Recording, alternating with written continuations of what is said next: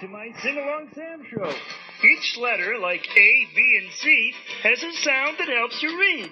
Let me show you with this song. Try pressing on the letters for an extra surprise. A says ah, ah, as an apple. B says ba, ba, for boat. C says k, k, as in candy.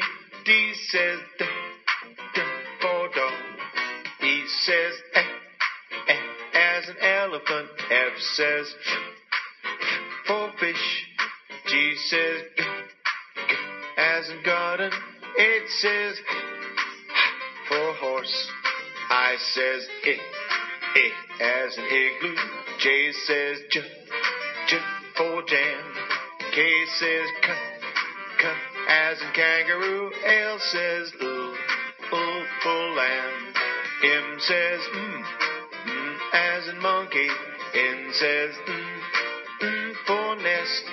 O says ah, ah as in ostrich. B says p, p for pig.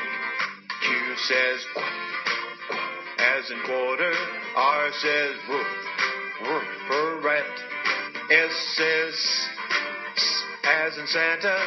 T says t, t for train. U says I, As an umbrella. V says for van. W says as in walrus. X says for X-ray. Y says yeah, yeah, as in yo-yo. Z says for zebra. I know the sounds of the alphabet. Now I'm ready to read.